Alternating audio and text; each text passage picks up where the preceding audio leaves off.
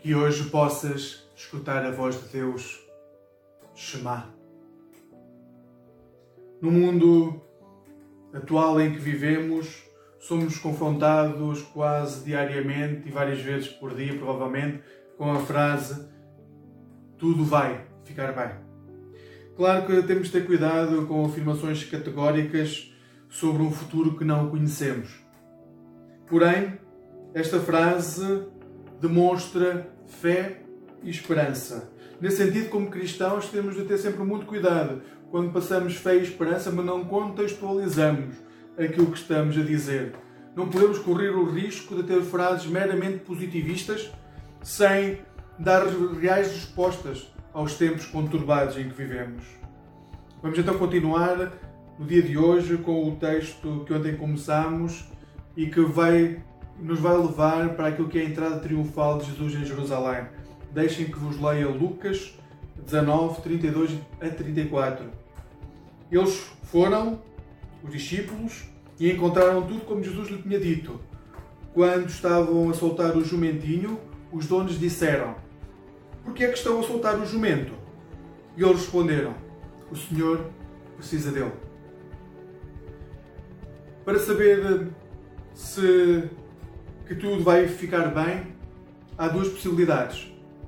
Ou somos ingênuos, ou acreditamos plenamente naqueles que nos lideram e que têm faculdades as quais reconhecemos como sendo essenciais para nos liderar numa fase como esta. Se somos ingênuos, até podemos ter breves momentos de alguma satisfação, mas logo iremos ver que a realidade costuma ser muito mais dura do que aquilo que gostaríamos. Nesta fase da pandemia,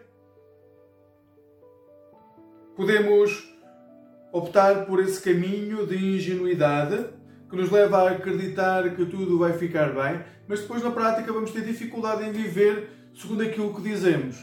E quando aparece um dia cheio de sol, a nossa primeira opção vai ser ir apanhar sol, porque não compreendemos o que é necessário para que fique tudo bem. Só optamos por esta, por, este, por esta opção da ingenuidade, mas de continuar a fazer aquilo que nós gostamos, vamos ter sempre sérias dificuldades em nos dirigir àqueles que acabam de perder pessoas queridas, que não podem abraçar, pessoas que amam e que têm que ficar afastados e dizer-lhes a essas pessoas que vai tudo ficar bem.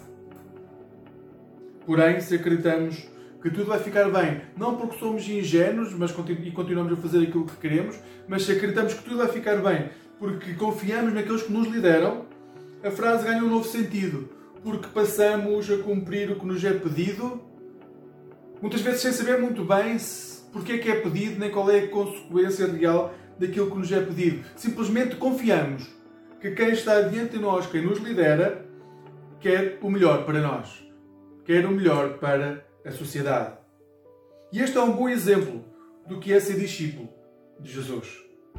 Compreender como é que o amanhã se vai desenrolar não porque tenhamos certezas, mas porque confiamos que se Jesus nos está a pedir, é porque na realidade é o melhor para nós. Aqueles dois discípulos não saberiam como lidar quando chegassem ao pé do dono daquele burro e lhe tivessem que pedir o burro para o poder levar.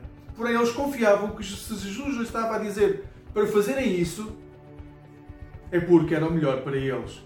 E tudo iria ficar bem quando fazemos a vontade do Mestre, como aqueles discípulos fizeram, sabemos que com toda a certeza tudo vai ficar bem.